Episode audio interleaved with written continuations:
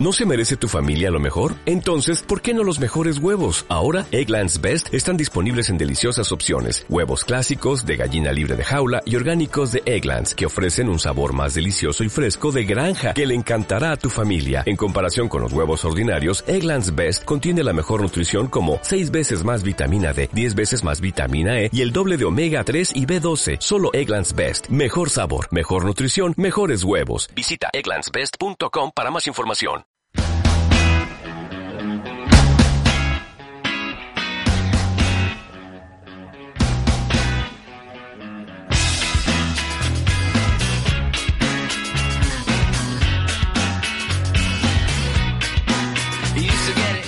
Bienvenidos al club. Aquí comienza el capítulo 153 de NBA Adictos.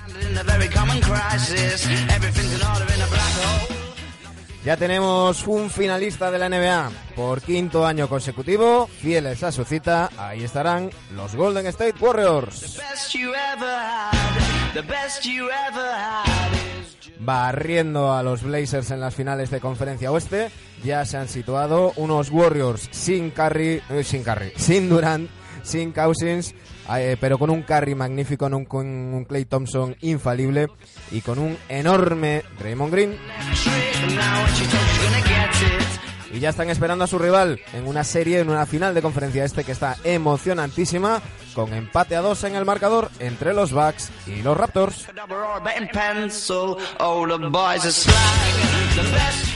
De todo eso hablaremos hoy con nuestros NBA adictos de cabecera, ya sabéis, Dani Egea y Sergio Jimón.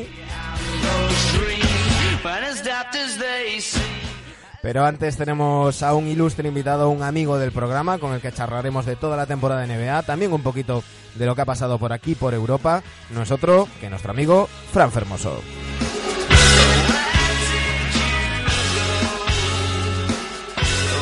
Yo soy Manu Planetario, comenzamos.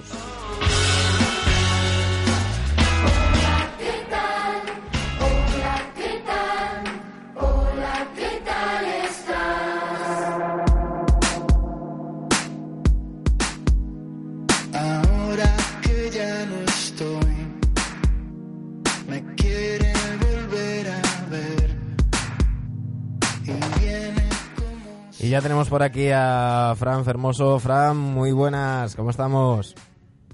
¿Qué tal? Muy buenas, ¿cómo estás, Manu? Un placer estar con vosotros. Veo que estás medio acatarradillo como yo, ¿no? Un poco, un poco, macho, pero más bien por el aire acondicionado, no te creas que es de, que do- de dormir destapado por las noches.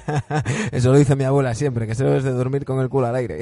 Claro, claro, por eso, por eso. Para No. evitar ese comentario me he adelantado. Estamos, es que estamos en esa época que es más peligroso eh, el aire acondicionado que, que lo demás. Eh, yo, yo lo mío, estuve de vacaciones ahora en, en Sicilia y, y me decían, vamos a subir al Etna, hace mucho frío. Bueno, pues hacía más frío en el autobús que en el Etna. O sea que, fíjate. Pues sí, pues eh, ya con los aviones, los trenes que hay que coger, en el momento que te coge uno con, con un chorro de aire encima, ya, ya la has cagado. Bueno, Fran, eh, estamos acercándonos a- al final de la, de la temporada.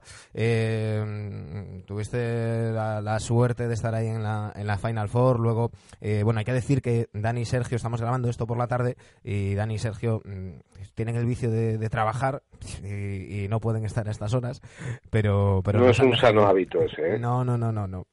Eh, nos han dejado un- unas preguntillas para ti, entonces luego hablaremos de, de Euroliga y, y demás.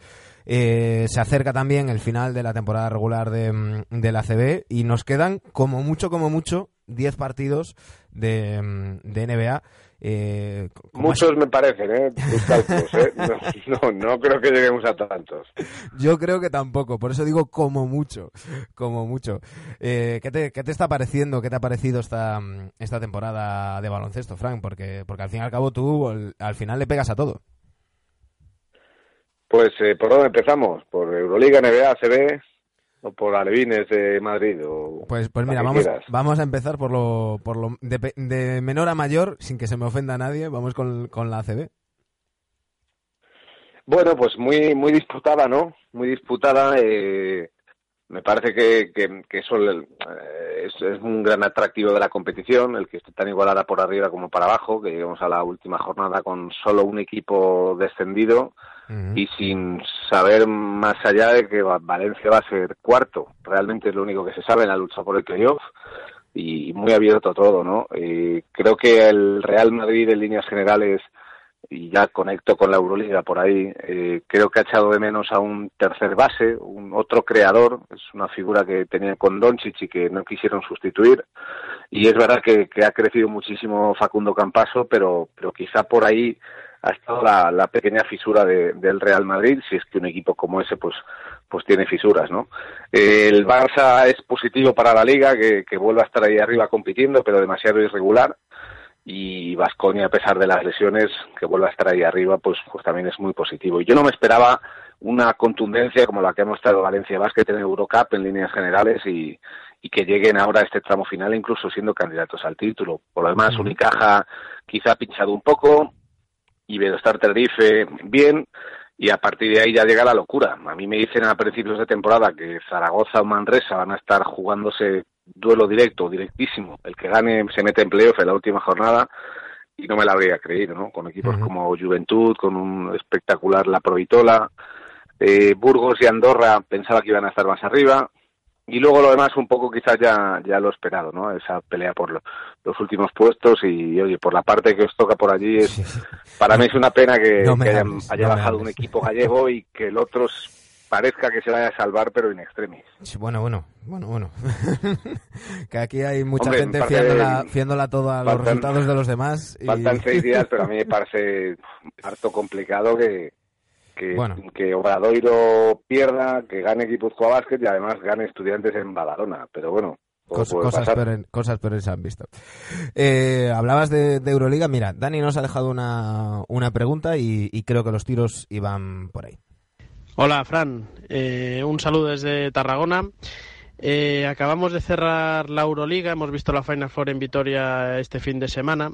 Eh, de todos estos jugadores que hemos visto en estos playoffs, en la misma Final Four, ¿hay algún nombre que nos tuviésemos que apuntar como un posible jugador importante NBA de cara a un futuro no muy lejano? Todos pensamos en Misic de FS Pilsen o Anadolu Efes. Eh, tú que lo has visto más veces que nosotros durante esta temporada, ¿qué futuro le ves a este jugador? A mí me encanta, a mí me, apasiona este jugador, creo que salvando las distancias tiene muchas similitudes con Luka Doncic en el sentido de que él es un creador, me parece que es el mejor pasador de largo de, Europa ahora mismo y creo que, y con esto alguno me llamará exagerado, pero me parece que su visión de juego sería igualmente élite de NBA ahora mismo. Su, su capacidad para crear, su, su mente pensante, por- para adelantarse a los movimientos del rival. Obviamente él físicamente no es un físico NBA y su capacidad de anotación tampoco. Por eso, obviamente, si él va a la NBA algún día, no tendría nunca el impacto de Doncic. Pero sí me parece que su capacidad creadora le, le hace permitir, o sea, le permite ir a la élite o establecerse en la élite cuando él quiera. Ya sabéis que los derechos los tiene Filadelfia y es posible que en algún momento vaya para allá. Parece que no va a ser este verano, dicen que, que el EFES lo, lo ha renovado y aunque va a tener bastantes novias, yo creo que o sigue en el EFES o, se va a la NBA, pero diría que se va a quedar ahí en Turquía por lo que bueno, por lo que se escucha por ahí en no se escucha en Vitoria. Y quitando Michic, hombre, pues sí que es, creo que Larkin también cuando está bien físicamente es un jugador súper dotado en uno contra uno y, y creo que volverá a intentarlo algún día a pesar de que en Boston Celtics no jugó demasiado, pero pero mi corazoncito está con Michic. Pues mira, ya que mencionas a, a Larkin, Dani te preguntaba algo sobre él también. Sigo hablando de Euroliga y ya no mezclo más con NBA. Eh, cada año vemos casos de jugadores que han estado en la NBA y que prefieren ser pues cabeza de ratón antes que cola de león, ¿no? Y sea por motivaciones deportivas o económicas acaban dando el salto a Europa o vuelven a Europa. El caso de Shane Larkin este año, la vuelta del Chacho. Hace poco vimos a Ekpeudo dominar Europa con el Fenerbahce. Eh, ¿Tú qué piensas al respecto? ¿O qué harías? ¿Quedarte en la NBA compitiendo contra los mejores jugadores siendo un jugador pues eh, que no tuviese excesivos minutos? ¿O ser un jugador importante en Europa con posibilidades de ganar títulos y probablemente mejor pagado que en América? Claro, que al final todo esto depende de más factores, más allá de la opinión del jugador. Yo, obviamente, viéndolo desde fuera, diría, hombre, si yo ya he jugado en la NBA y ya he demostrado o, he apuntado en el currículum que estuve en la NBA un día, pues creo que todo jugador quiere, quiere jugar y quiere estar minutos en una cancha. Lo que suele ocurrir es que el que está en una situación de prácticamente de, inutilización en NBA y no viene a Europa es por falta de conocimiento de lo que hay aquí o por, por falta de asesoramiento de alguien que le diga vete a Europa que, que vas a hacer las cosas muy bien. Además de que también hay que analizar el tipo de jugador que es, porque no todo el mundo que ha estado en NBA luego viene a, a Europa y, y rinde. Pero si, si mis condiciones fueran, en un hipotético caso de que yo fuera NBA y viera que mis condiciones pues se van a adaptar al baloncesto europeo, veo claro que, que querría jugar. Y, y si Bueno, no vemos más casos, no es tanto todo- yo creo por una diferencia económica sino sino más bien por falta de conocimiento de lo que hay de lo que hay aquí. No sé si os acordáis el año pasado la Final Four Ekpe Udo que se trajo a Donovan Mitchell y Donovan Mitchell alucinaba en Belgrado de lo que era la Final Four. Él, él no se esperaba un evento como este ni ni un nivel baloncestístico como el que hay en Europa.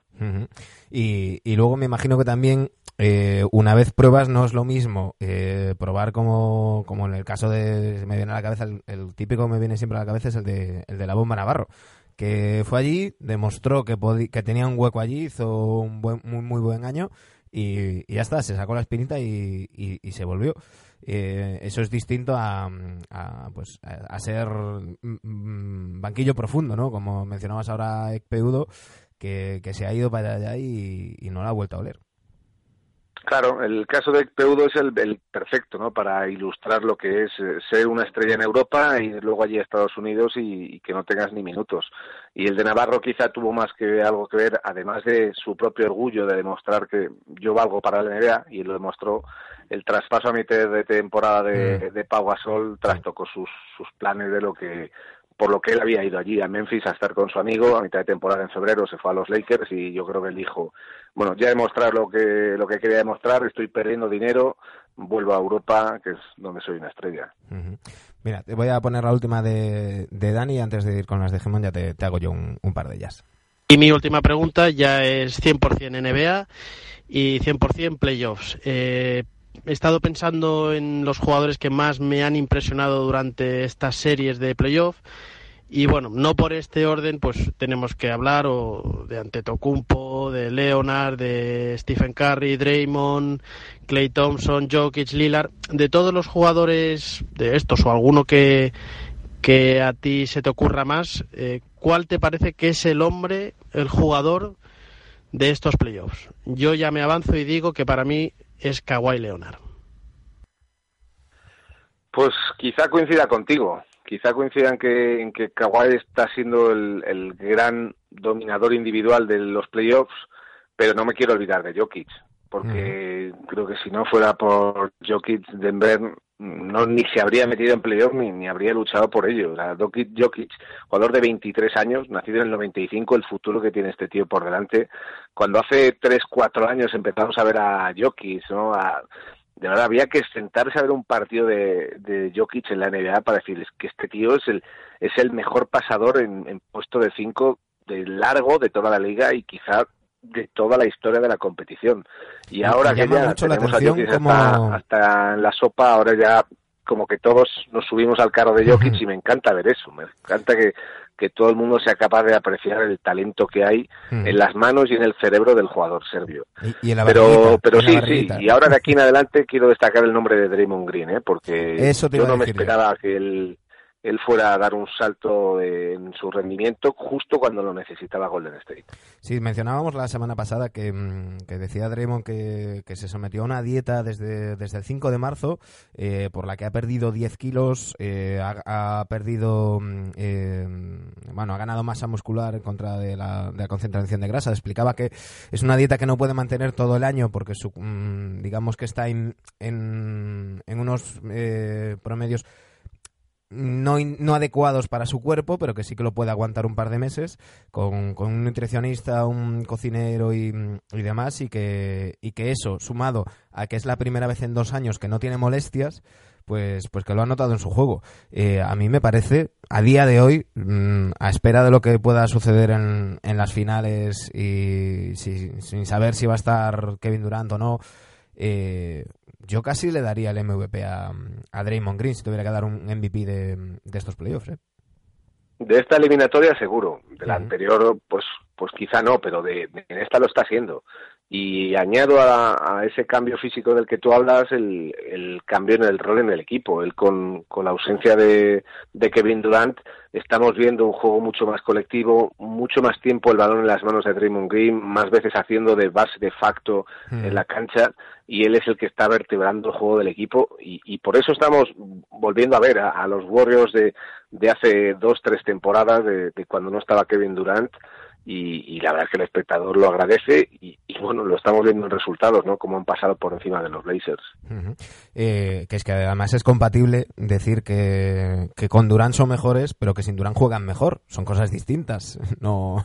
Sí, a mí me encanta Kevin Durant, yo lo digo siempre, quizás sería el primer jugador, y igual aquí cada uno tenemos su nuestra opinión, pero quizás sería el primer jugador que elegiría eh, a la hora de, confeccionar una, franquicia, ya luego si estuviéramos hablando más a medio largo plazo, igual, no sé, me decantaría por un Anthony Davis o igual otro jugador, pero si fuera cuestión de rendimiento presente, igual me quedaba con Kevin Durant, pero también es también muy claro que, que, los Warriors han, han desarrollado o han recordado del pasado cómo desarrollaron otras herramientas y las están recuperando. Tenemos por aquí una, una pregunta de Sergio Gemón. Hola, Fran. A ver, primera pregunta. ¿Qué posibilidades le das al este de conquistar el anillo ante estos Warriors? Porque a mí me da la sensación que es una locura, pero si jugasen Kevin Durant y Cousins en las finales, les daría un poco más de posibilidades a Milwaukee o Toronto, quien llegue, ¿no? Porque ahora mismo estos Warriors, que están jugando de maravilla y con un Draymond Green en un nivel tremendo, son absolutamente imparables. Al hilo de lo que estábamos hablando, Frank. Es que es, es interesante esa teoría y creo que, que tiene muy buena parte de realidad, porque creo que los Warriors, ya no solo sin Cousins y sin Durant, sin Iguodala, saltan Mm. a la cancha en estos últimos partidos contra los Blazers con ganas de demostrar cosas, de decir, nosotros seguimos siendo el equipo que candidato a todo. Eh, había cosas que demostrar. El problema cuando tienes a todos los jugadores es que todo el mundo te da como favorito, incluso ellos mismos se ven como, Buah, es que tenemos un equipazo, es que aquí no nos va a toser nadie. Pero ahora al recuperarlo, mi percepción es que ellos no van a perder una inercia positiva que traen, incluso una inercia de humildad, sino que mm, van a tener el mismo fuego competitivo, competitivo dentro, incluso con estas piezas incorporadas. De ahí que yo crea que aunque, bueno, entiendo la, la teoría, yo no le, le doy no le doy opciones al este. Ojalá haya una final igualada, pero encima con el esto parece que se va a ir el- a, a siete partidos tranquilamente el Milwaukee Toronto con el desgaste que van a tener los dos equipos se clasifica el que se clasifique a mí me sorprendería que que no se fuera un 4-0 incluso 4-1 como mucho pero que se fuera a seis partidos la final de la NBA me sorprendería. Eh, hay que decir que eh, los partidos que quedan de la final de la conferencia este eh, serán la noche del jueves al viernes, eh, del sábado al domingo, del, sí, del sábado al domingo. Y, y- y si hubiera un séptimo, pues sería la del, la del lunes, del lunes al, al martes. Eh, y después, eh, el día 30, empezamos con, con las finales. O sea, van a tener nueve días de descanso los Warriors frente a los poquitos que puedan tener quien, quien llegue del, del este. Eh, Sergio tiene otra pregunta para ti. Segunda pregunta. ¿A ti qué te parece la chorrada esta de dar los premios a final de temporada? Sobre todo porque ayer mismo se, se, se anunció los dos mejores quintetos rookies. O sea, si se anuncia una cosa, porque no se da ya los premios, ¿no? ¿A ti qué te parece? Bueno, entiendo que tiene mucho que ver con cobertura televisiva y, un poco con, con tema de patrocinios, más que más que con el- que sea el timing adecuado, ¿no? Yo creo que si los premios, como, como bien dices, son de temporada regular, pues deberían ser otorgados al final de la temporada regular. No, no lo he entendido ni, ni, bueno, ni, ni en general a mí esa, esa gala y, lo que es el momento en sí me, me atrae, atrae mi atención. Creo que. Llevamos ya de especulaciones un tiempo y ya deberían haber sido otorgados todo. No, no me gusta el cambio ese que. que ha No, y sobre todo que, que, que pasa como, como el año pasado, ¿no? Que le dan el MVP a Harden cuando ya ha sido eliminado, cuando Claro. que, que Claro, claro. en el momento te puede encantar, pero, pero claro, cuando ya estás pensando en otra cosa, pues, pues maldita la, la gracia. Ya la última de Sergio. Y mi última pregunta, ya de cara al futuro, si tú fueras el general manager de Pelicans, teniendo a Williamson como número uno, ¿qué harías? Eh, ¿Intentas convencer a Davis para que se quede y formen una dupla imparable? ¿O intentas atracar a cualquier equipo, llámale Lakers, con su pick 4 y, y montas ya un proyecto inicial en torno a, al rookie? Venga, un saludo. Bueno, eh, no es cuestión de atraco o no de atraco, sino que creo que ya está hay una, una tensión evidente desde hace meses con, con Anthony Davis y, y bueno, pues que no creo que no se va a poder eh, arreglar eso. No hemos visto a la propietaria diciendo que después se desdijo, pero inicialmente dijo que por encima de mi cadáver traspasaremos a este. Pero luego aquello yo creo que encima con, con la cantidad de jugadores, creo que son ocho o nueve que terminan contrato en New Orleans. Ahora con el, eh, el fichaje de, de Landon como director deportivo, está claro que ahí va a haber un cambio. Y a mí Anthony Davis, insisto, si Anthony Davis médicamente, físicamente está al 100%, a mí me parece que es el jugador sobre el cual yo construiría el futuro de una franquicia, pero, pero creo que no va a ser el camino que van a, a tomar los Pelicans, es obvio, va a ser en torno a Zion Williamson y los movimientos que puedan hacer en verano y, y lo que consigan de- del traspaso de Anthony Davis. Ya sea Boston, ya sean los Lakers o ya aparezca un, un tercer competidor más, es obvio que de ahí van a sacar tanto jugadores para el presente como picks para el futuro. El último rumor que, que leíamos estos días era un traspaso a tres bandas que acabaría con Lonzo Ball en, los Bulls y Anthony Davis en los, en los Lakers. Eh, de momento David Griffin dice que, confía en convencerle, pero bueno, también es el papel que hace, no, no tiene que devaluar a su producto. Si dice ya de primeras que lo va a traspasar, pues, pues Claro, claro, es, todo es estrategia, yo estoy convencido, pero obviamente traen a David Griffin, traen a Tryon Landon, pues no es para quedarse quietecitos en, Mm. en el verano. A mí me sorprendería, vamos, no le doy opciones a que Anthony Davis siga en los Pelicans el curso que viene. Bueno, Fran, pues eh, no, te, no te robo más tiempo, que sé que, que andas a, a tope, eh, pero no te voy a dejar marcharte sin que te mojes. Ya te has, ya te has mojado y has dicho que cuentas con los, con los gorros cam- como campeones y que te sorprendería que fuera más allá de un 4-1 la final contra, contra Bucks o contra Raptors. Eh, pero te voy a pedir que te mojes y me digas mm, qué va a pasar con Kevin, qué va a pasar con Durant, ¿dónde lo ves? pues todo apunta a que en Nueva York, pero, pero a mí me cuesta verle en Nueva York. Eh, yo si fuera Durant tendría muchas dudas de ir a los Knicks con el, bueno, pues los antecedentes de los neoyorquinos. Pero bueno, entiendo que es cuestión de probabilidades y que si nos vamos a jugar eh, una mariscada, pues, pues diré, diré que los Knicks. Esta noche su representante decía que está 100% indeciso y Mark Stein, que bueno, últimamente da algún que otro patinazo, pero suele ser bastante Sí. fiable, decían apunten el nombre de los Clippers. Veremos a ver qué, qué pasa. Lo que está claro es que no va a ir, eh, donde no va a ir es a Washington, que eso sí que no, no hay por dónde cogerlo y ya sabéis que es su, su ciudad, pero Mm. eh, no me gustaría ser de los Wizards ahora mismo. No, a mí, a mí tampoco, a mí tampoco. Pobre Daimiel, pobre Daimiel. Pero bueno, eh, Fran, tú no tienes problema que tú eres de todos los equipos, ya te lo dicen por redes. Tú eres de todos. Bueno, claro, de todos y de ninguno. Tú eres sobre todo del contrario al que te escribe. Eso siempre, eso es que no falte. Frank, ¿Qué haríamos sin Twitter? un auténtico honor tener, eh, ya sabéis lo que opino, para mí uno de los dos mejores comentaristas de baloncesto y deportivos de este país.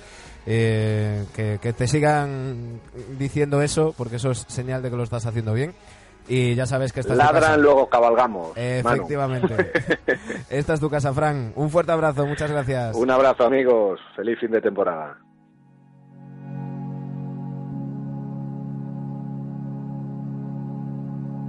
Hola, ¿qué tal? Hola, ¿qué tal? Hola, ¿qué tal estás? Vamos a hablar. Hola, ¿qué tal?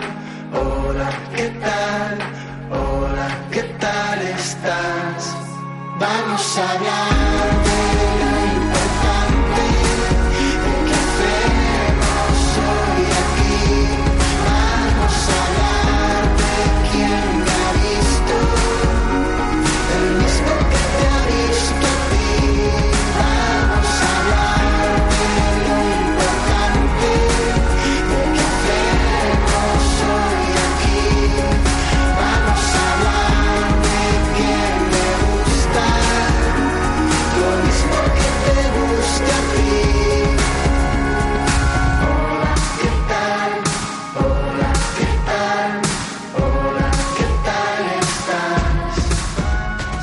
ya están con nosotros Dani y Sergio. Muy buenas noches, ¿cómo estáis chicos? ¿Qué tal, chicos? ¿Cómo estamos? Hola desde Tarragona, ¿qué tal? Bien. Uy, qué voz. Qué voz tienes, Dani. Eh, entra- El pollo, el pollo, tira el pollo. Sí. me pollo. Bueno, Es que me ha quedado la voz así después del capítulo final de cierta serie. De Big Bang Theory, ¿no? Sí, Mucho- no, de Alf. mucho mejor que el de El Juego de Tronos. El final de Alf mucho mejor que, que El- el de una serie, que me sé yo. El, el final de Los Serrano mucho mejor que el, No jodas. el de Juego de Tronos. El final de Lost mucho mejor que... Bueno, cambiemos de tema. Chicos, eh, ya tenemos un finalista. Eh, bueno, antes de nada, ¿tenéis algo, algo que, que decir antes de la tertulia? Que Fran es muy majete. Vale, pues eh, dicho esto, vamos con la tertulia. Opino de que, opino de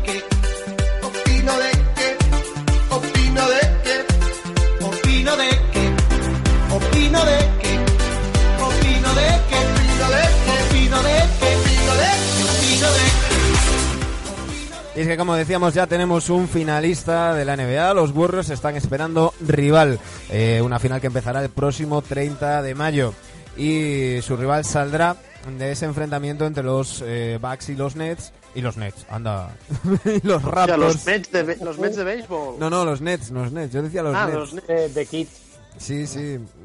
Ay, Dios mío. No, es que estaba leyendo aquí eh, las últimas informaciones acerca del futuro de Kevin Durant, que al parecer, eh, bueno, lo que sí que es cierto es que su representante ha dicho que, eh, lo comentaba antes con Frank, que está 100% indeciso. Eh, a partir de ahí los rumores que dicen que mm, el no tener el pick 1 a los Knicks le ha hecho mucho daño, que Durant no lo ve tan claro, que tampoco lo ve tan claro Kyrie Irving y Mark Stein, que como le decía antes a Fran, eh, últimamente algún que otro resbalón ha pegado, pero que suele ser eh, fiable, dice que apuntemos a los Clippers. Así que Pues, veremos a ver qué, qué pasa. Y estaban entre los entre los las, las opciones eh, desde Nueva York estaban diciendo que Kyrie Irving y Kevin Durant estarían contemplando los Nets. Por eso me- se, me, se me cruzó el cable. Pero lo que vamos, eh, esos Bucks, esos Raptors que están con una serie empatada a dos, eh, con partidos muy distintos, eh, los de Milwaukee a los de a los de Toronto eh, por el rendimiento de los jugadores de, de ambos equipos.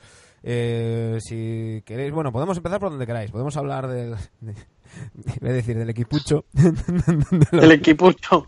Sí, porque hay alguien que dice que, que que los Blazers son un equipucho, me parece una falta de, de respeto, o bueno, sí. simplemente tener un criterio distinto. Sí, simplemente pues eso. Oye, hay equipos muy buenos y luego hay otros. oye, cual- cualquiera con estos Warriors hubiese palmado también 4-0, ¿eh? Sí, sí, sí. Pero, que... pero bueno, Equipucho, nada. para O mí, sea que desde luego no. Tenían al que tenían. De- para mí, desde luego no, teniendo en cuenta además que Damian Lillard jugó mm, media serie lesionado y que, y que bueno, que enfrente estaban los, los Warriors y que, por cierto, no hay que olvidar que el tercer mejor jugador de los, de los Blazers no ha participado en todos los playoffs, que es Yusuf Nurkic. Así que, Claro. eh, ya que, ya que nos hemos metido en, en harina, que, que no te la ponéis a, a los Blazers, para mí un, un sobresaliente. Sí, buena temporada sobresaliente. Sí, pero es que cualquiera de los que hubiese llegado a esa final de conferencia es un sobresaliente. también es verdad. O sea que, y, y- y aunque se hubiesen quedado, también es una temporada sobresaliente, tanto Blazers como Nuggets, ¿no? Eh, si es que poco más se le puede pedir a Portland, ¿no? Eh, medio equipo también que da para lo que da, ¿no? Eh, te aparece al final de la serie Meyers Leonard, Ivan Turner, pero si es que tú lees esos nombres y, y bastante dónde han llegado, por favor. Eh, y con Lilar problemas en las costillas toda la serie, ¿no? Sí, sí. Desde una, Sí, una caída con, ¿no? que- con Kevin Clooney, creo que, que fue, y, y ya, ya estuvo con, con molestias. Sí que es verdad que la sensación, que no sé si lo iba a decir Sergio, eh, que al igual los partidos en Portland no han sido tan tan tan competidos como esperábamos, eh, pero claro, es que ahora Sí, mismo eso- Warriors decía, está en de la apisonadora. serie- Exacto, al inicio de la serie pues ves que se ha lesionado Kevin Durant, que Curry está como que iba cojeando un poquito y daba la sensación de que podían dar más pelea. No, nos, luego no ya- nos olvidemos, ya- no nos olvidemos de un dato, ¿eh? Han estado por delante más tiempo en el marcador que los Warriors. 101 Sí. minutos los, los eh, Blazers por 86 de los Warriors. Esto es como la posesión Claro, el- le han... en el fútbol. No, pero es que realmente les, les han remontado en, en, los, en los cuatro partidos, eh, sobre todo en los, en los tres últimos. Y en, en eso que dice siempre Dani, el tercer cuarto de los Warriors, que es ese tercer cuarto asesino donde se ponen el chip en defensa, que yo lo diré hasta que hasta que me muera. eh, la clave de estos Warriors está atrás. Pueden ser espectaculares atacando, pero cuando se ponen en modo killer defendiendo, yo creo que no hay equipo que pueda con, con estos con estos Warriors. ¿Qué pasa? Que, que ese modo killer no lo aguantan un partido entero. Entonces lo dan ahí el tercer cuarto, se exprimen y, les llega. Pero, pero yo creo que, que, que un sobresaliente para los Blazers. Sí, sí, no. eh, y, y- y con planes de futuro. Con planes de futuro. Yo creo que es una franquicia que el año que viene, pues vamos a ver los movimientos que hace, pero tiene, creo que ahí tiene dinero retenido con, con Iván Tarne. No sé si creo que el año que viene se lleva más de 10 kilos. A ver qué hacen con él también. Pero es una franquicia, tanto esta como la de Denver, donde cualquier agente libre, yo creo que. Sí, pero es una pena que nadie, pensar. que nadie quiera ir. Bueno, vamos a ver ahora, Sergio, porque llegaron a finales de conferencia. Yo creo que eso también tiene que abrir un poco el mercado, ¿no? Sí, Tiene que abrir un poco el mercado y las ganas de esos free agents de acabar allí. pero en Portland se pasa mucho frío, en Denver también. Bueno, más que frío hay mucha lluvia en Portland, pero, Bueno, pero... pero oye, que esta gente no vive bajo el puente tampoco. ¿eh? ya, ya te Que paguen calefacción, coño. Bueno, chicos, eh, dicho esto, eh, unos Warriors que se plantan en la final con nueve días de descanso que van a tener hasta el, hasta el primer partido, eh, con la duda de si eh, Cousins o, mm, o Durant llegarán a, mm, a las finales. Eh, por cierto, no sé si queréis hablar de, del comentario en Instagram de, de Kevin Durant. Eh, un momento que lo, lo, lo tengo por aquí. No sé si lo habéis visto. He visto, pero no exactamente Eh, lo, yo, que, lo que yo no lo he visto porque no tengo Instagram, pero sí que lo he leído por ahí. Bueno, es una más, ¿no? Se picó con alguien. Recuerdo que se picó con alguien. Sí, eh, básicamente le, mm, le decían, había un- una publicación diciendo que, que estos eh, Warriors eran mejores, eh, lo tengo aquí, decía mm, eh, en una foto de Bleacher Report y un comentarista decía, los Warriors nunca han necesitado a Kevin Durant, Kevin Durant ha necesitado a los Warriors. Y desde su cuenta oficial y verificada, eh, Kevin Durant respondía, eh, bueno, que os follen a todos, eh, estoy, mm, estoy cansado mm, de esta mierda, eh, ya veréis el año, ya veréis quién necesita quién cuando destroce a este equipo con esa banda, sí, con esa, sí, vamos a decirlo, con esa banda que son los Phoenix Suns el año que viene. Yo quiero pensar, con la mención a los Suns, que era un comentario de coña. Sí, claro, yo, yo, yo creo que también. ¿Cuántos tacos, eh? Dice la gente. eh? Yo creo que también. Qué mal hablados que son. Es que Durán ahora es el malote de, de la NBA. Ya, lo, ya lo dice él, ¿no? Bueno, yo lo siempre- sigo viendo, yo a estos Warriors lo que, lo que le preguntaba a Fran antes. Yo es que los sigo viendo más vulnerables con, con otro All-Star como con un super top, ¿no? Como Kevin Durant. Más que nada por la manera en la que juegan. Porque ahora son intratables. Yo es que no. Sí, hay mucho No, más, hay mucho Pues más movimiento de balón y Muy cansados porque han, han- han jugado seis, pero ahora con nueve días de descanso, favoritísimo, vamos. No sé cómo lo veis. Que juegue o Cousins, incluso Cousins ya también de traca, ¿no? A ver, juegue quien juegue. Que sí, que ya va. A ver, yo me estoy dando esperanzas para que haya una final un poco así. Escucha, Claro, yo- hay que venir con Salseo, los, ¿no? hay- Pero- yo le decía, aquí yo se le viene con- con decía, los deberes hechos. yo le decía a Frank que mm, como mucho nos, nos quedan 10 partidos eh, de NBA esta temporada. Eh, Pero que la semana pasada estábamos hablando de Anteto Ring. sí, sí, sí. O sea, hay que confiar un poco, ¿no? Bueno. Eh, Nadie, nadie confía nada de Cam- confiar. cambiemos de conferencia y hablemos de la final de conferencia este, que ahora mismo está 2-2. Yo decía dos eh, versiones muy distintas de ambos equipos, eh, mm, jugando en casa que jugando fuera. Eh, dos victorias contundentes de los, de los Bucks en los dos primeros partidos, incapaces los Raptors de, mm, de frenar y de plantar cara a los de Wisconsin a pesar de un Kawhi Leonard espectacular, que en el segundo partido se lesiona. Eh, se lesiona la, la pierna. eh, en el tercer partido es cuando se hace evidente en una de las primeras jugadas. Está cojeando prácticamente todo el partido. Aún así, consigue mm, hacer un partidazo y, y ganar. Y sobre todo, con un paso adelante de los que habían estado más flojos en, en Milwaukee. Eh, Margasol, Serge Ibaka, e incluso en este cuarto partido Van Vliet, eh, mm, Powell, eh, eh, mostrando una profundidad de banquillo. Y, y hay un, un tuit, eh, no sé ahora mismo si era de Piti Hurtado eh, o, o de la cuenta oficial de Movistar NBA. eh, por cierto, que tendremos a Piti Hurtado la semana que viene por aquí, presentando ese libro de la Pitipedia.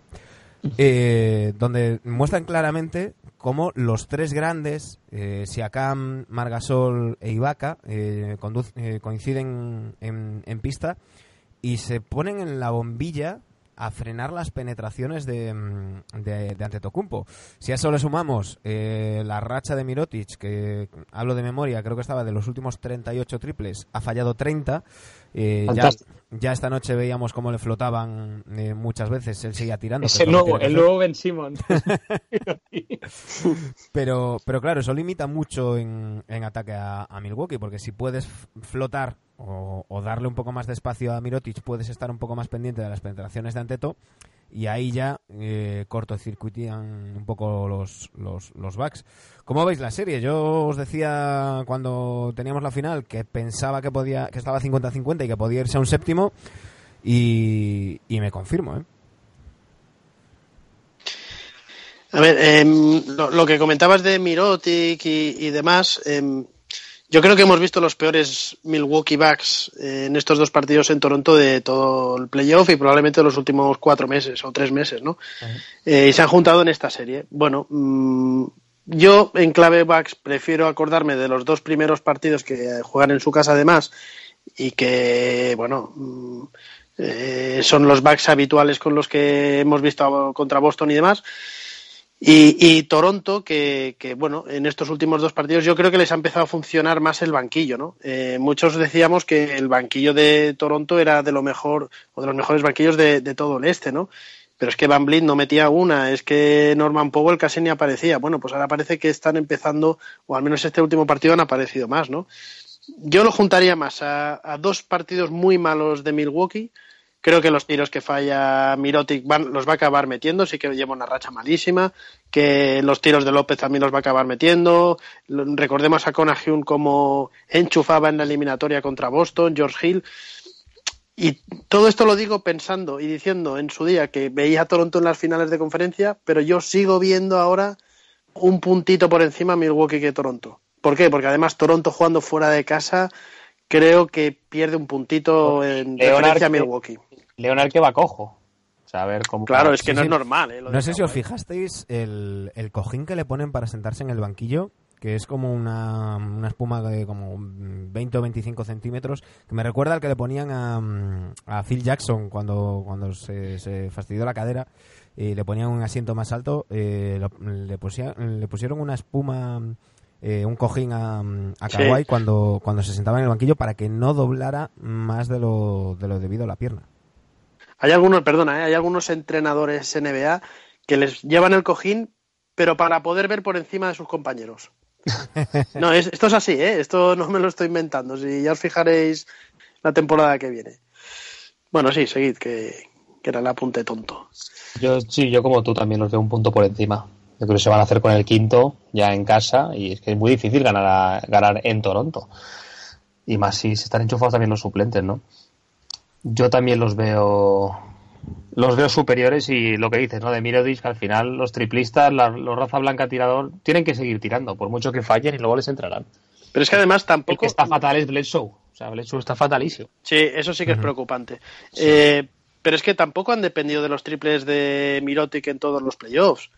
No es que digas, no, es que si no tira No, Mirotic pero- es que ya no hay nada más. No es, Pero no abre, el juego, Claro, abre el juego claro. y no se cierran tanto contra, contra el No, sí, eso, eso está claro, eso está claro. Y es una amenaza si te los acaba metiendo, ¿no? Pero, pero digamos que, que, que, bueno, eh, cuando no sea Mirotic, pues se la doblará López y Middleton lo normal es que la claro. enchufe, Middleton lo normal es que la enchufe.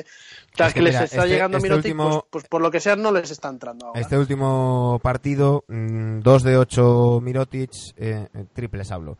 0 de 2 Bledsoe, 0 de 3 eh, Brogdon, 1 de 3 eh, Conaton. Claro, es, es complicado así. Y, y, y bueno, Tienes sobre todo, más, que nada es, es lo que en decimos, no es, no es tanto lo que te, han- te aporte uno o dos triples más de X jugador, sino cómo te condiciona la defensa del rival para tapar a tu, a tu principal elemento que es, que es Anteto. Pero, pero bueno, yo sigo pensando que, que estarán los Bucks en la final, pero creo que se irán al séptimo. Creo que van a ganar todos sus partidos en casa y, y que veremos un, un séptimo y veremos Vamos a ver. cómo llegan. Salvo sí, que la lesión de Kawhi sea mm, Sí, más exacto. importante de lo que pensamos y, y nos encontremos en el quinto, pues, pues eso, eh, un Kawhi más, más tocado y tal, y por ahí puedan robar el sexto también los, los Bucks. Pero estando medianamente sanos, yo creo que esto se va, se va a un séptimo. ¿eh? Eh, esa es la clave, ¿eh? Cómo este Kawhi en el, ese hipotético, bueno, hipotético no, en ese seguro sexto partido que va a haber, ¿no? Que ahí es donde pf, Bueno, media que des- que finales va a estar ahí. Que descanse en el quinto. No, no lo puedes poner a descansar. No lo puedes poner a descansar, tiene que jugar sí o sí. Si por una de estas. A ver si va a hacer eh, un Chris Paul. Sí, si por una de estas siguen teniendo mal día los tiradores exteriores y Margasol y Vaca lo están haciendo muy bien, ¿eh? están defendiendo bien, están sabiendo cer- cerrarse bien, jugando conjuntamente en estos playoffs lo están haciendo también. Eh, y si por una de estas en un quinto partido llegas a finales de partido y con Kawhi medio cojo eh, con opciones, mm, tienes que, tienes que ir a matar ese quinto partido como sea. Imagínate plantarte en un sexto en tu campo con posibilidades de hacer finales por primera vez en tu historia. ¿eh? Pues sí. Pero bueno, que yo no creo que vaya a pasar esto. ¿eh? Lo Yo que sí creo es muy que- preocupante es lo de Bledsoe. ¿eh? Sí. a mí es el está- mismo Bledsoe que hemos visto ante Boston. Mm, Ya creo que está es Bledsoe preocupante. por ahí, o sea, no creo que tampoco. Ya juega 20 minutos, el otro juega más. También está George Hill de Sí. segundo. Un El problema, el problema de esto es que eh, Bledsoe eh, al final coja eh, la pelota y quiera seguir jugando por mucho que juegue menos, quiera seguir Claro. haciendo su guerra, ¿no? Y Claro. por ahí no van bien, por ahí no. Por cierto, hablabais de Bledsoe, un Bledsoe que ha sido nombrado en el primer equipo defensivo de la NBA, eh, formado por Bledsoe, Marcus Smart, Giannis Antetokounmpo, Paul George y Rudy Gobert, y en el segundo equipo Drew Holiday, Clay Thompson, Joel Embiid, Draymond Green y Kawhi Leonard. Hay jugadores como eh, Drew Holiday a los que esto les supone un bonus de, mm, de 100.000 eh, dólares. Eh, dice que eh, Holiday al- final ha ganado 1.100.000 dólares en incentivos. Tenía ahí un- unos variables eh, esta temporada en su contrato y, y son 1.100.000. Eh, Muy, muy poco entendible, ¿no? Por otra parte que esté Bledsoe por ahí, sinceramente. Sí, encima del primero. No sé, me canta un poco, ¿no? mm, yo creo Y lo que- de Smart tampoco es que haya jugado. Bueno, pero bueno, eso es, Smart sí que es un buen defensor. A mí pero me canta no sé más cuánto- a Leo- Leonard en el segundo, que no, Mm. que no estuviera en el primero. Mm. Pero bueno, eh, hasta ahí el, el tema de, de las finales de, de conferencia.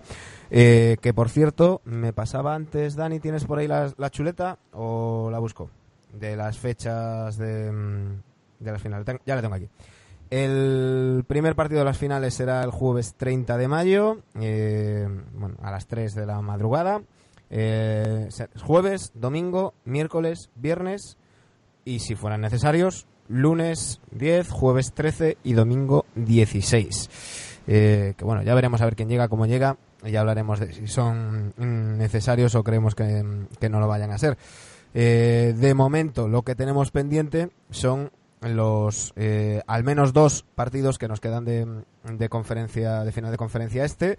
El jueves a las dos y media en, en Milwaukee eh, Raptors Bucks. Y el sábado a las dos y media también en Toronto Bucks Raptors. Eh, de haber mm, eh, de necesitar un séptimo partido sería la noche del lunes al, al martes. La noche del lunes al martes y en dos días Eh, jugar las finales con factor cancha a favor. Recordemos que Sí. el este, después de muchísimos años, va a tener el factor cancha a favor, ¿eh? Sea Milwaukee y sea Toronto. ¿eh? Vamos a ver a estos Warriors ganar un, un anillo fuera de su casa. Eh, no sé si os apetece mm, cotillar un poco de, de rumores o queréis ir directos ya a las secciones. Yo, yo quería hacer un comentario así, rumor tal, cachondillo. Han habido tres o cuatro incorporaciones ya confirmadas de nuevos entrenadores, no sé si las habíamos comentado últimamente.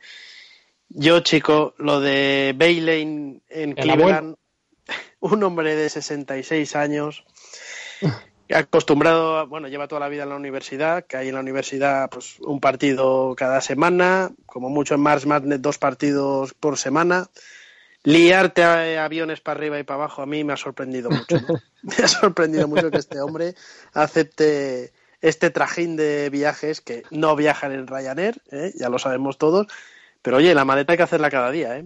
Es y verdad. muchas veces Phil Jackson siempre ha dicho que, que en parte de, de dejar el, el tema de entrenador, pues era por el estrés diario de para arriba para abajo, ¿eh? Aviones arriba, aviones abajo. No sé, a mí me ha sorprendido. Y en contraposición tienes un tío de 33 años que podría ser su hijo, confirmado en Minnesota. Ujú. El hijo de Flip, Sí, sí. Ryan Sanders. Hay que, hay que destacar la vinculación de la familia Sanders con, con la franquicia y lo queridísimo que es eh, Ryan Sanders por, por la plantilla de, mm, de Sí. los, mm, de los eh, Wolves. Así que, bueno, y tampoco lo, lo hicieron hizo muy mal después de todo el jaleo que hubo esta, esta temporada.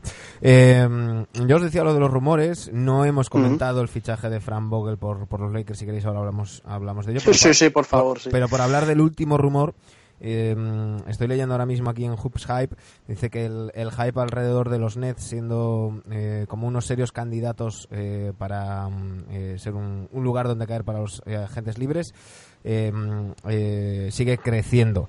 Al parecer, eh, diversas fuentes, desde el New York Post hasta, hasta Philly.com, eh, mm, al parecer, Tobias Harris estaría muy interesado con- en aterrizar en, en los Nets.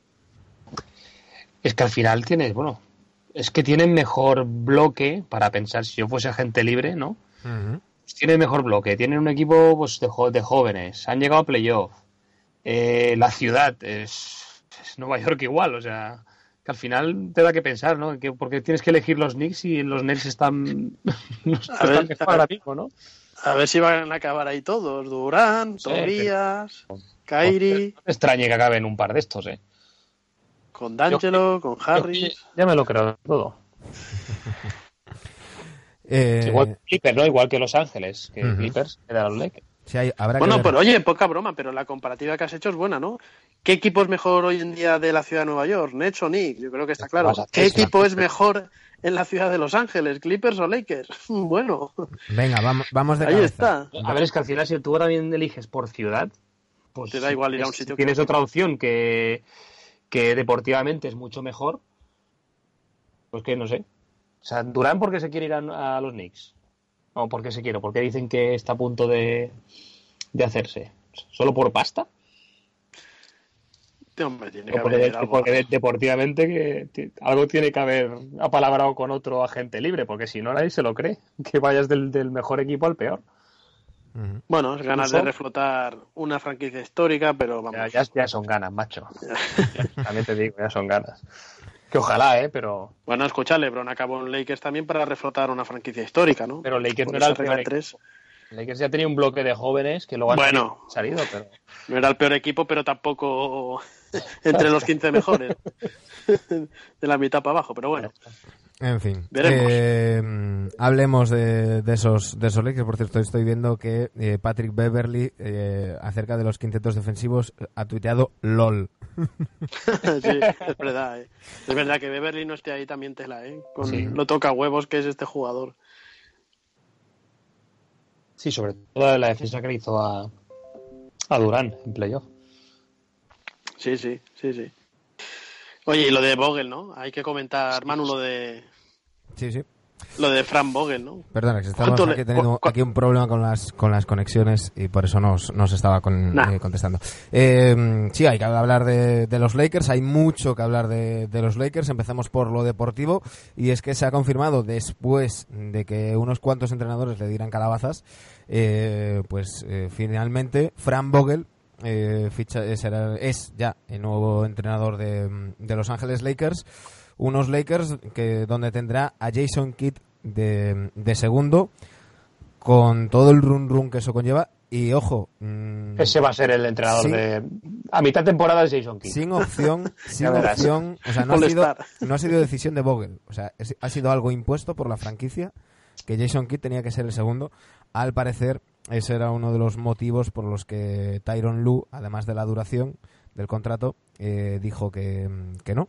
Y por los que Monty Williams dijo que no además de que mm, pues al parecer Monty Williams no estaba muy eh, emocionado con la idea de, de entrenar a, a LeBron James. Eh, no sé qué os parece. Es un, es un entrenador mm, con un perfil a priori que no encaja con, con la historia de, de los Lakers. Eh, a mí me da sensaciones similares a cuando llegó Mike Brown. Ya sabemos cómo fueron las cosas con. Este lleva con un año Brown. sin entrenar, ¿no? Sí, estuvo en Orlando hace dos años. Sí. Eh, bueno, a todos, a- yo creo que recordamos todos a Vogel co- por sus cinco años cojonudos en Indiana, ¿no? Que llegó a dos finales de conferencia con aquellos Pacers brutales de, de un grandioso Paul George, ¿no? Es un perfil defensivo, el de Vogel. Vamos a ver, yo la gran pregunta es ¿qué le van a dejar hacer a Vogel en Lakers? Porque sin ser un, estrella- un entrenador estrella, y yo creo que tampoco estamos, estamos todos de acuerdo en que no es entre los cinco mejores entrenadores NBA, independientemente de dónde esté ahora, eh, pero el tema es qué te van a dejar hacer, ¿no?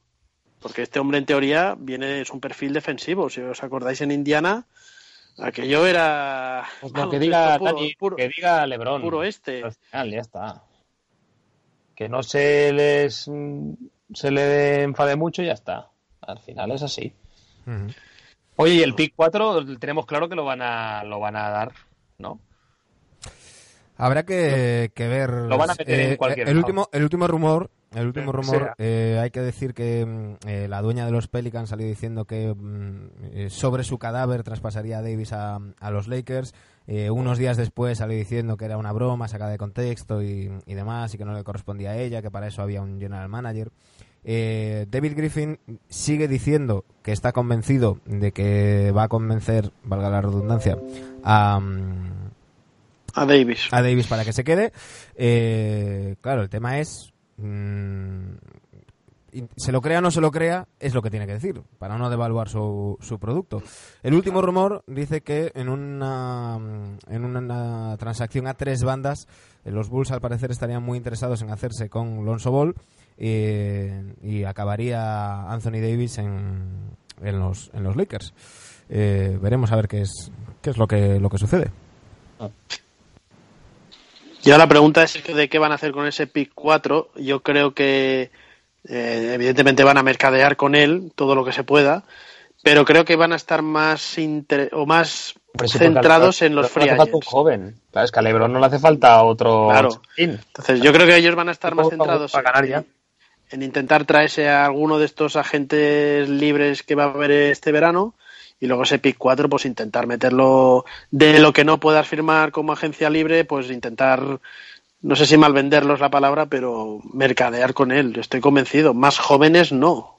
Necesitan viejos como nosotros. Sí, exacto. Hay que decir Pero que lleguen al aro. Hay que decir que a los Lakers, eh, bueno, a LeBron le quedan le quedan tres años de contrato, que, que cumple 35 años eh, este 2019. Y, Eso no es nada. Y que, y bueno, veremos, veremos a ver qué, qué pasa. Eh, por cierto, estoy viendo ahora mismo la cuenta de Twitter de Spencer Dinwiddie, eh, que es muy, muy gracioso porque ha puesto una nueva foto de perfil en la que sale machacando el aro delante, o sea, contra los Knicks.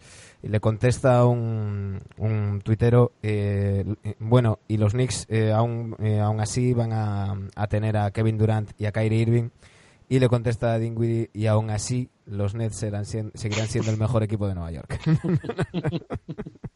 El cachondo. Es Van, subiditos, ¿eh? Bueno, no hemos hablado del tema Magic. razón. No hemos hablado del tema Magic. Uf, es que da un poco de vergüenza ajena, ¿eh? Ah, pensé que me ibas a decir que te Todo daba que- pereza. No, pereza no. Bueno, también un poco. Pero da un poco de todo lo que está pasando con Magic desde que salió. pf, es de Telecinco programa de sobremesa, ¿eh? Es que a cada día sale una declaración y uno rajando de otro, no sé. Eso parece la, la tribu de los Brady. es tremendo, ¿eh? Bueno, hay de que Magic. decir que en el programa First Take eh, Magic Johnson por fin rompió su, su silencio. Eh, podemos decir Bueno, que- perdona, perdona, rompió su silencio en televisión, porque por internet sigue soltando. Sí, bueno, pero, pero no hablaba de este tema. O sea, no había No, es verdad, hablado de, los Lakers. Eh, en el programa eh, First Take eh, se quedó a gusto, eh, sobre todo con, con Rob Pelinka, al que, mm, al que empezó diciendo que, que, bueno, que empezó a escuchar cosas, como que no estaba trabajando lo suficiente, que era, que era un poco vago. Que, por cierto, Dwayne Wade eh, acaba de tuitear, si Magic Johnson es vago, por favor, ojalá algún día llegue yo a ser así de vago. Eh, y, y bueno, que se, que se filtraban cosas por parte de, de Pelinka, que no le gustaba que se dijeran cosas por la espalda, eh, cosas como que no estaba en, en la oficina. Eh, empecé a recibir llamadas de personas de fuera del baloncesto contándome que se estaban diciendo esas cosas también fuera de la, de la franquicia. Eh, y dijo al final, se fue calentando y al final acabó diciendo, si vais a hablar de traición, hablad de Rob, refiriéndose a, a Pelinka. Eh, dijo que era él a quien se refería cuando en su despedida habló de, pu- de puñaladas y susurros por la espalda. Eh, y, y en cambio, de LeBron James, que también lo puso un poco verde, dice, respeto a LeBron por lo que dijo, quiero mucho a LeBron, quiero mucho a su familia, dice, pero a veces tienes que tomar decisiones pensando en tu, en tu bienestar.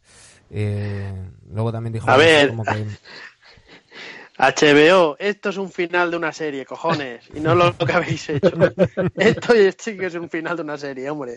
Así se acaban las series. Dice que, que no le gusta que Tim Harris estuviera tan involucrado en el baloncesto. Tim Harris, eh, uno de los encargados de marketing de los, de los Lakers y muy amigo de Jenny Bass.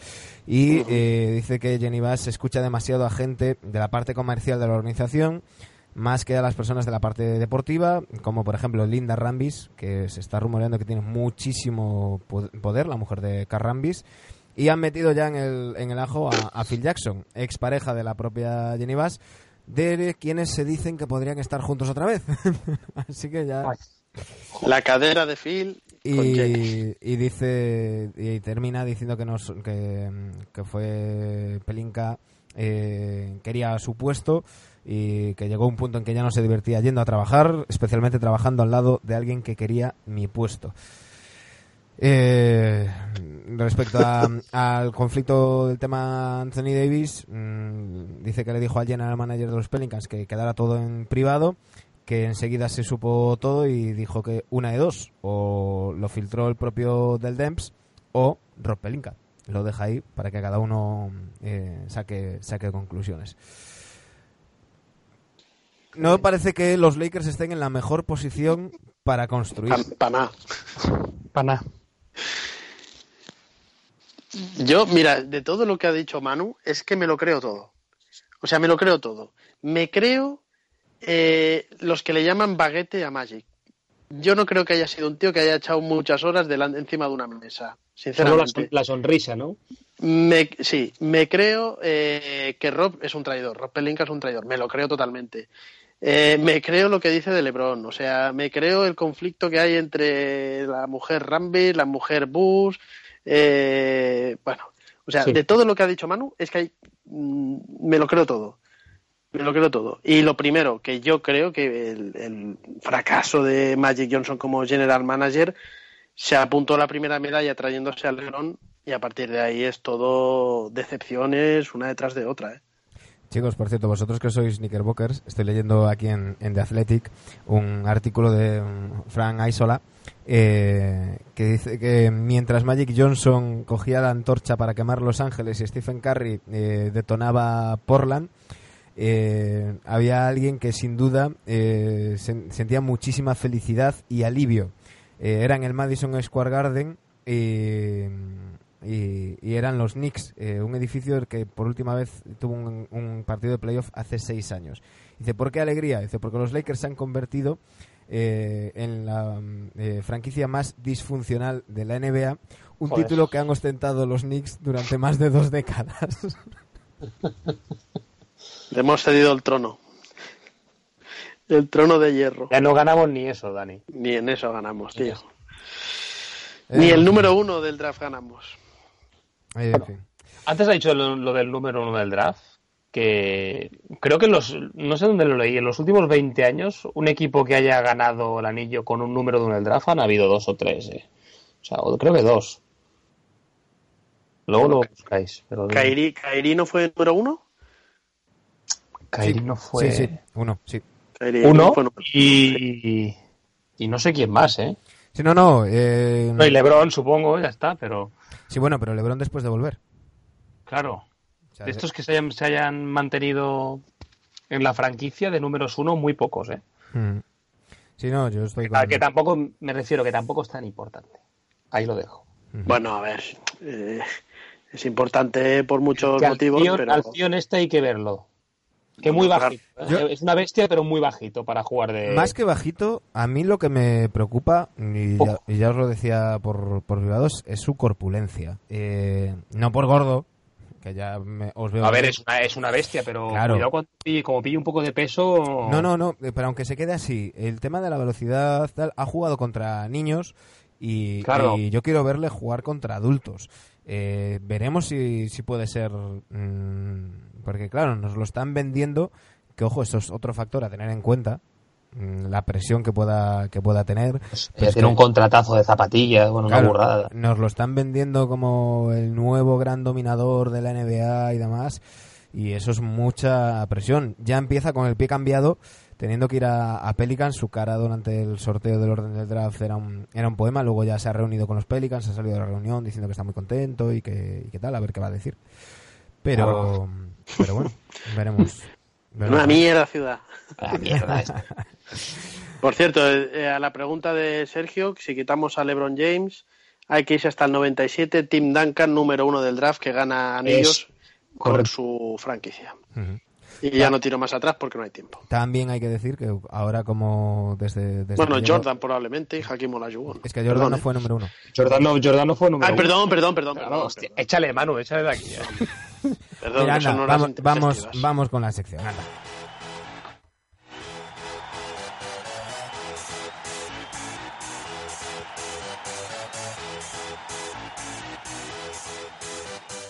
Dani Egea nos trae The Best. Ah, ¿quieres que cante? Canta, canta. Pues has dejado sin música por la cagada, ¿no? Sí, No, es que se ha tenido que... echar, se ha reaccionado. Vosotros no lo estáis escuchando, pero nuestros oyentes lo van a escuchar. Ah, vale, vale. Bueno, tiro o qué? Dale, Dani. Venga, le doy. Eh, la semana pasada teníamos sección de BES, estamos buscando al mejor equipo de toda la historia, estamos en cuartos de final y eh, Chicago Bulls del segundo three pues evidentemente que pasó ronda, se enfrentaba a Houston Rockets, ¿de acuerdo? 92%, 8%, creo que ha sido una buena barrida. Y esta semana es el último cuarto de final, ya solo van a quedar semifinales y finales. Y final, eh, último cuarto de final, vamos a enfrentar a los dos últimos equipos que quedaban, que son los Boston Celtics del Big Three. De un número, Sergio. El, el 3. Venga. Ya, el 3 de, de 2 que hay. Eh, los Celtics, ¿vale? Los Celtics de, de Paul Pierce, de Kevin Garnett, de Ray Allen. ¿Cómo han llegado hasta aquí, eh? Vaya tela. Sí. Bueno, eh, ahí hay por ahí un, un hilo que, que se ha ido actualizando donde podéis ver qué equipos han ganado a otros y estos les han tocado Arroba- en dulce en las dos rondas. Arroba en el RC. Correcto. Entonces, los Boston Celtics de este Paul Pierce, Kevin Garnett, eh, Rayon Rondo, Kendrick Perkins, eh, que ganaron un anillo, llegaron a otra final de anillo que perdieron el séptimo con Los Ángeles. Big Se- Baby también. Big Baby se tienen que enfrentar al primer three-pit de Michael Jordan, Ahí- ahí desde es. el 91 al 93. ¿De acuerdo? Ah, está Bueno. igualado. Pues está. igual la cosa. Ya está. No sé, no no hay, sé si va a ser 92-8 también, como en el otro, no hay milenarismo que, que- que pueda que pueda abordar esto. Sí. Correcto. Pues, pues nada, ya sabéis, arroba NBDictosRC, esta noche podréis votar quién es para vosotros The Best.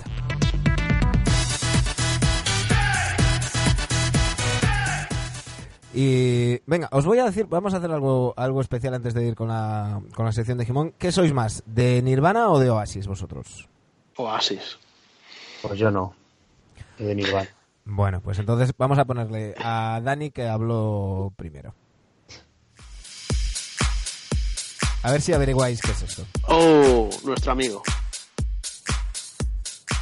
El que nos tiene que llevar al, al matar, ¿no? Ir nosotros a la sala cero. Y es que tenemos el gusto de tener de primera mano, lo podéis buscar en SoundCloud, eh, los últimos remixes de Carlos Bayona. eh, en concreto, este último, este Wonderwall, mm, remezclado por Carlos Bayona.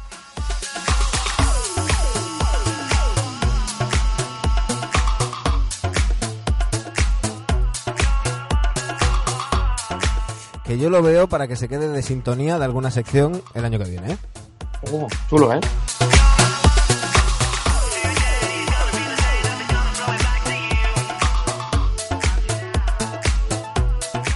Ya sabéis, buscáis en, en SoundCloud Carlos Bayona. Ahí tendréis unos, unos cuantos temas, entre ellos estos dos últimos. Luego cerraremos con el, con el otro, cerraremos el, el programa.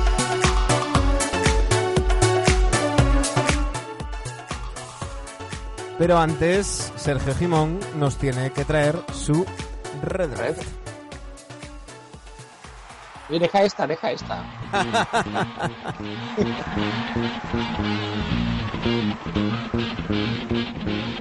El redraft. Oye, que si quieres la cambiamos, ¿eh? Y Para la semana que viene te queda ya el, el Wonderwall, ¿eh? Sí, a mí esta sección me queda para el año que viene todavía. No, no, todavía, todavía quedan equipos aquí. Muchos viajes has hecho tú, pájaro.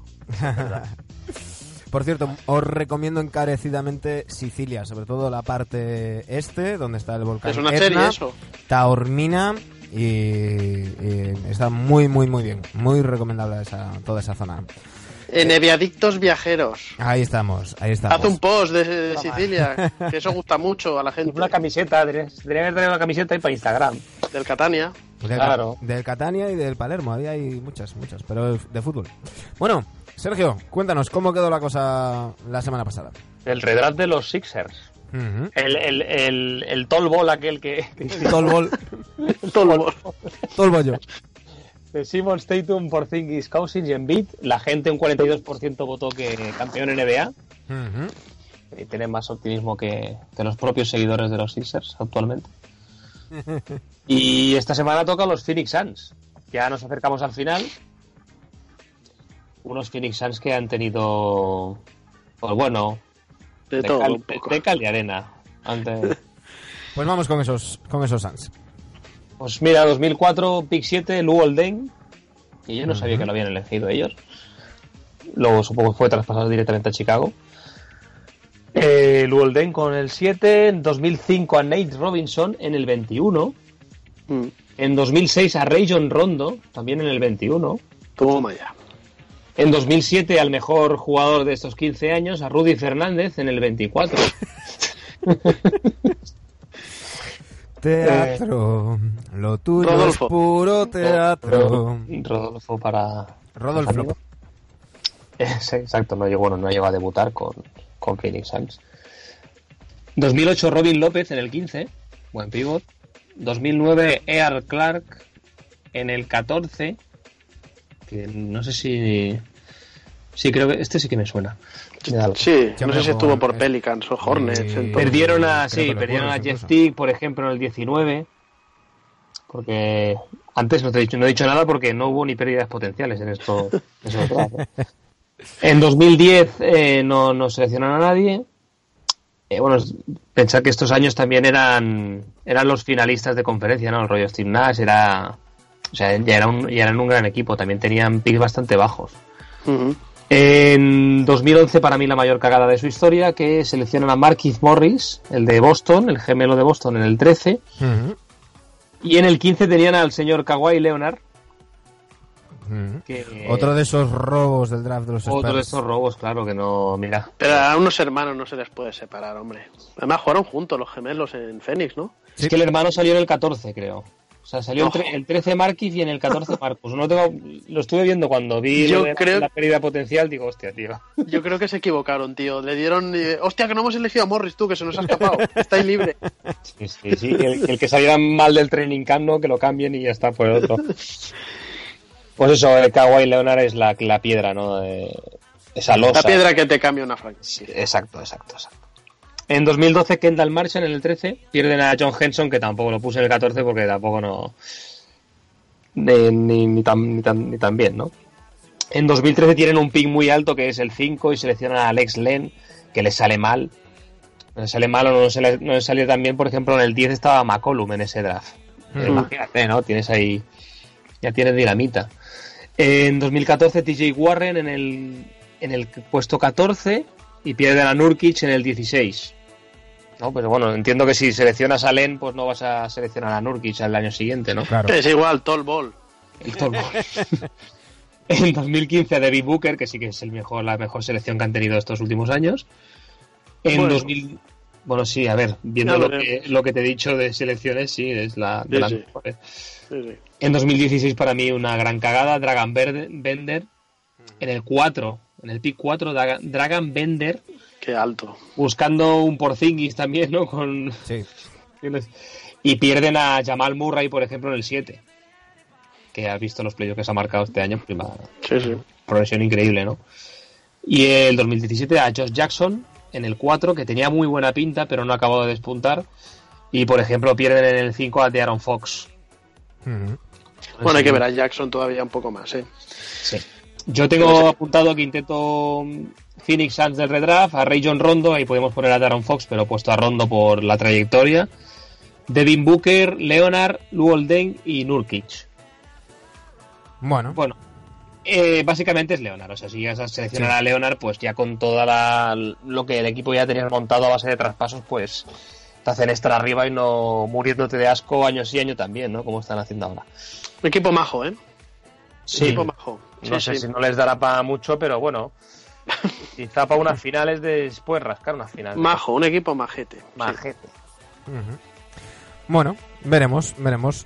Eh, ya sabéis, arroba NB2RC, allí podréis decir hasta dónde creéis que llegarían este equipo. Con Mike Anthony de entrenador. Uy, ya llegan menos. hay, hay esos años. Me he callado, esos he años. callado, pero tengo que soltarlo. Esto mola de sintonía mucho, eh. Claro, pero, pero un programa con esto de fondo.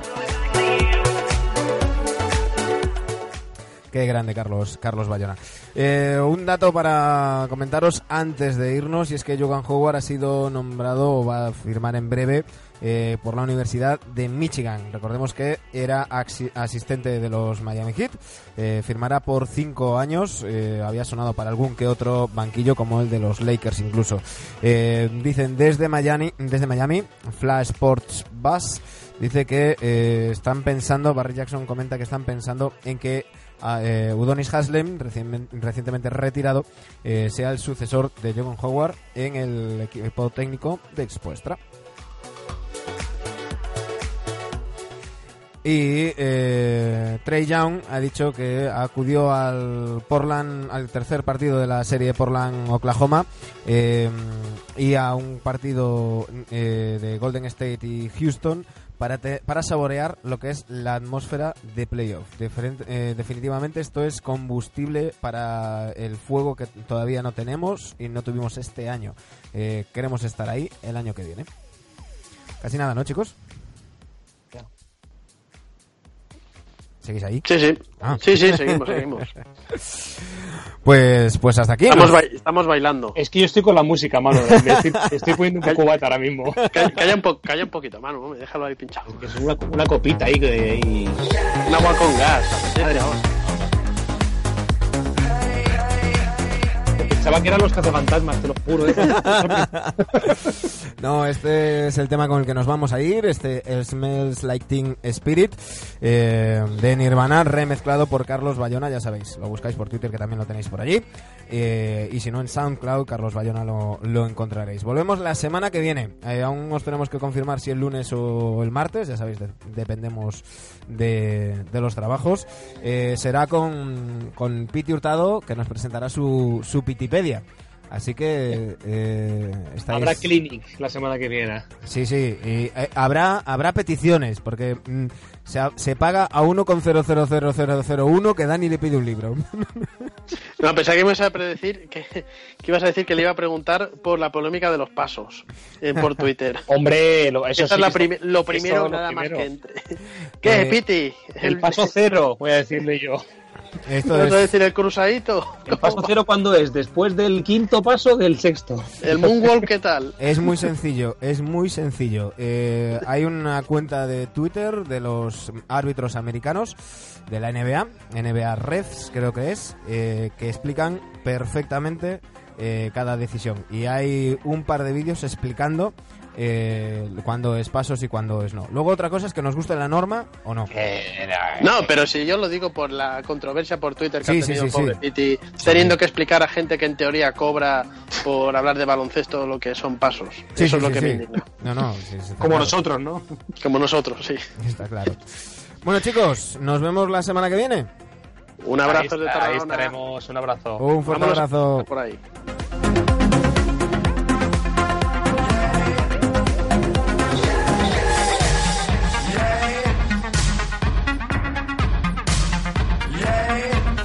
A todos vosotros que nos escucháis, ya sea vía iBox, iTunes o Spotify, muchísimas gracias por estar ahí. Cada día sois más y nos sienta de puta madre. Eh, volvemos la semana que viene, ya os avisaremos si lunes o martes con Piti Hurtado. Mientras tanto, disfrutad de esta final de conferencia este, de los que pueden ser si tenemos suerte, los últimos 10 partidos de temporada. Pasad la mejor de las semanas posibles. Nos vamos con Smells Like Teen Spirit de Nirvana, remezclado por Carlos Bayona.